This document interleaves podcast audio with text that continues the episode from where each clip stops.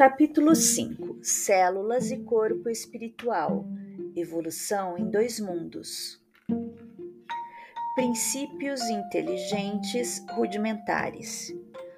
Com o transcurso dos evos, surpreendemos as células como princípios inteligentes de feição rudimentar a serviço do princípio inteligente em estágio mais nobre nos animais superiores e nas criaturas humanas, renovando-se continuamente no corpo físico e no corpo espiritual em modulações vibratórias diversas, conforme a situação da inteligência que as assenhoria, depois do berço ou depois do túmulo. Fórmula formas das células, animálculos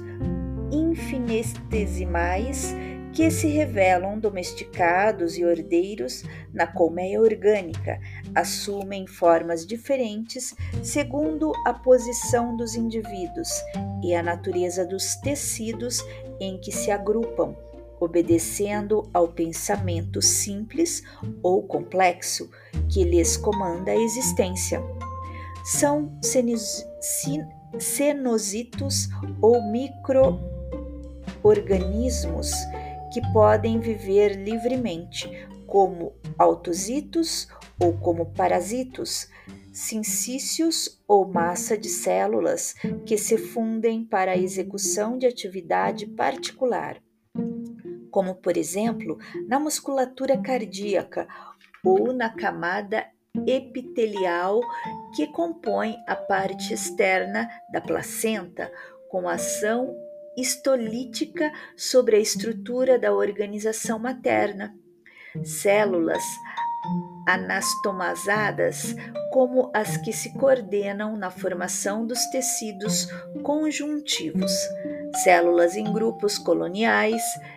com movimentos perfeitamente coordenados, quais as que se mostram nos volvocídeos, células com matriz intersticial que elaboram substâncias imprescindíveis à conservação da vida na província corpórea, e as células que podem diversificar-se, constituindo-se elementos livres, como na preparação dos glóbulos da corrente sanguínea.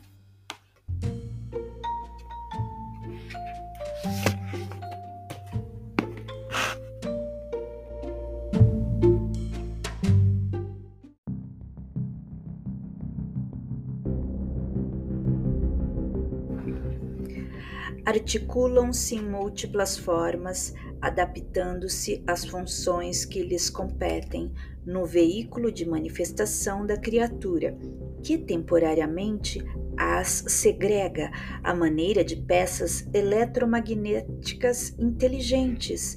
em máquina eletromagnética superinteligente, atendendo com precisão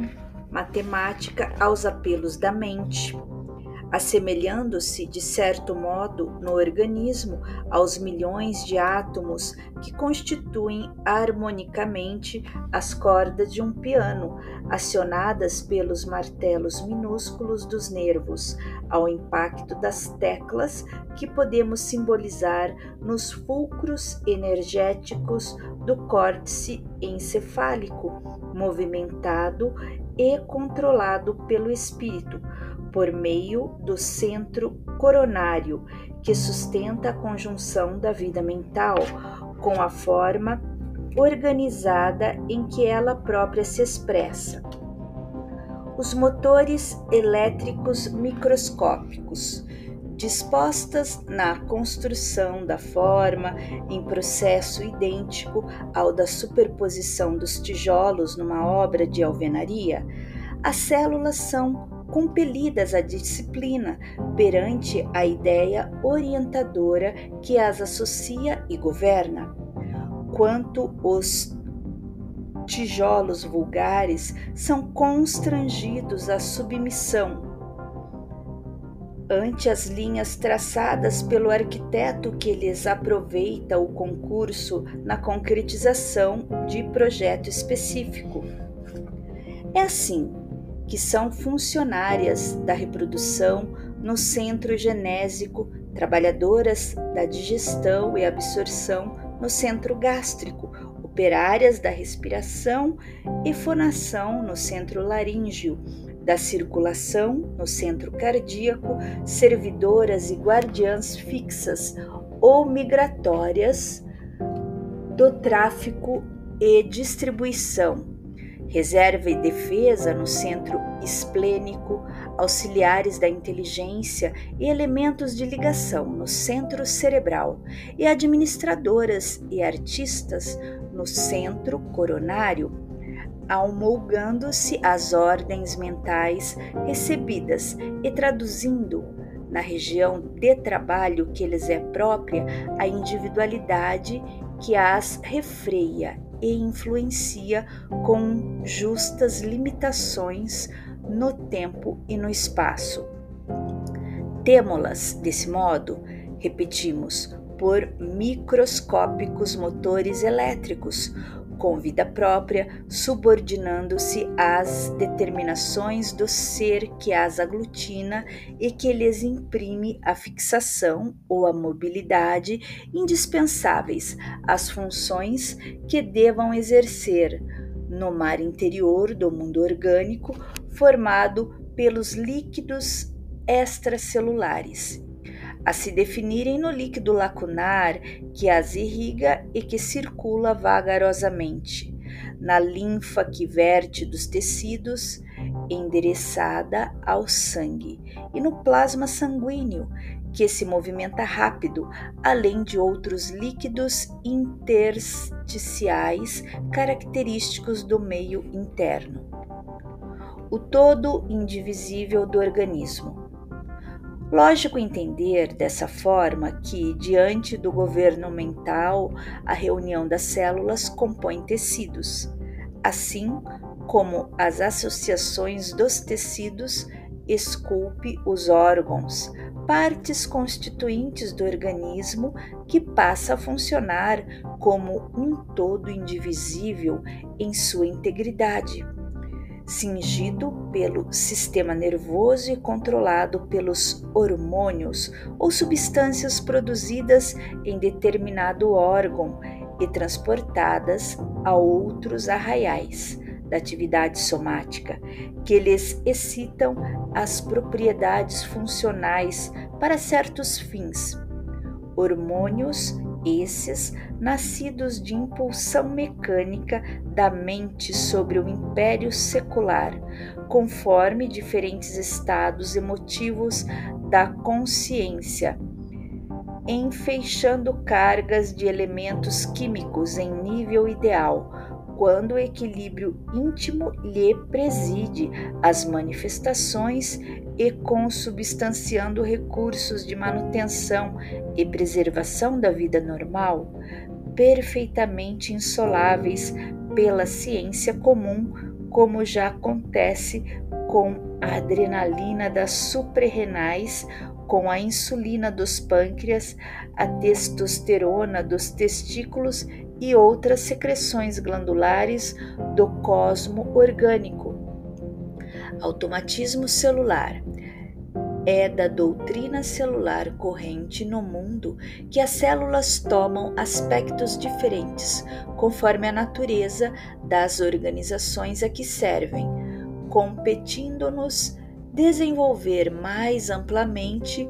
o acerto para asseverar que a inteligência influenciando o citoplasma, que é no fundo o elemento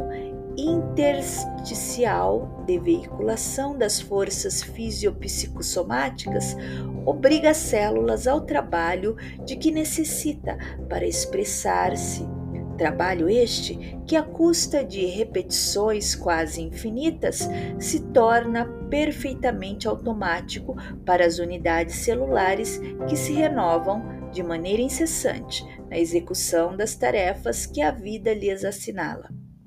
Efeitos do automatismo. Perfeitamente compreensíveis nesta base os estudos científicos que reconhecem os agrupamentos colaboracionistas das células especializadas, por meio da cultura artificial dos tecidos orgânicos, em que um fragmento qualquer desses mesmos tecidos, seja da epiderme ou do cérebro, permanece vivo por muito tempo quando mergulhado em soro que cuidadosamente imunizado e mantido na temperatura correspondente à do corpo físico, acusa uma vida intensa. Decorridas algumas horas, os produtos de excreta intoxicam o soro, impedindo o desenvolvimento celular. Mas, se o líquido for renovado, continuam as células a crescer no mesmo ritmo de movimento e expansão que lhes marca atividade no edifício corpóreo. Todavia, fora do governo mental que as dirigia, não se revelam iguais às suas irmãs em, suas, em função orgânica. As células nervosas por exemplo, com as suas fíbrilas especiais, não produzem células com fibrilas análogas e as que atendem nos músculos aos serviços da contração se desdiferem se, se desdiferenciam, regredindo ao tipo conjuntivo. Todas as que se ausentam do conjunto estrutural do tecido inclinam-se para a apresentação morfológica da ameba, segundo observações cientificamente provadas. Isso ocorre porque as células, quando ajustadas ao ambiente orgânico, demonstram o comportamento natural do operário mobilizado em serviço, sob as ordens da inteligência, comunicando-se umas com as outras sob o influxo espiritual que lhes mantém a coesão, e procedem no soro, quais amebas em liberdade, para satisfazer aos próprios impulsos, fenômenos explicáveis dentro do mesmo princípio de submissão das células ao estímulo nervoso é que a experiência de transplante dos tecidos de embriões entre si, com alguns dias de formação, pode oferecer resultados surpreendentes, uma vez que as células orientadas em determinado sentido, quando enxertadas sobre tecidos outros em vivo, conseguem gerar órgãos extras em regime de monstruosidade, obedecendo a determinações especializadas, resultantes das ordens magnéticas de origem que saturavam essas mesmas células. E é ainda aí pelo mesmo teor de semelhante saturação que vamos entender as demonstrações do faquirismo e outras rea realizadas em sessões experimentais do Espiritismo, nas quais a mente superconcentrada pode arremessar fluidos de impulsão sobre vidas inferiores, como seja a das plantas imprimindo-lhes desenvolvimento normal, e explicar os fenômenos da materialização mediúnica. Neste caso, sob condições excepcionais e com auxílio de inteligências desencarnadas, o organismo do médium deixa escapar o ectoplasma ou o plasma exteriorizado, no qual as células, em totalidade vibratória diferente, estabelecem-se e se renovam, de conformidade com os moldes, os moldes mentais que lhes são apresentados, produzindo os mais significativos fenômenos em obediência ao comando da inteligência, por intermédio dos quais a esfera espiritual sugere ao plano físico a imortalidade da alma a caminho da vida superior. Uberaba, 29 de janeiro de 1951.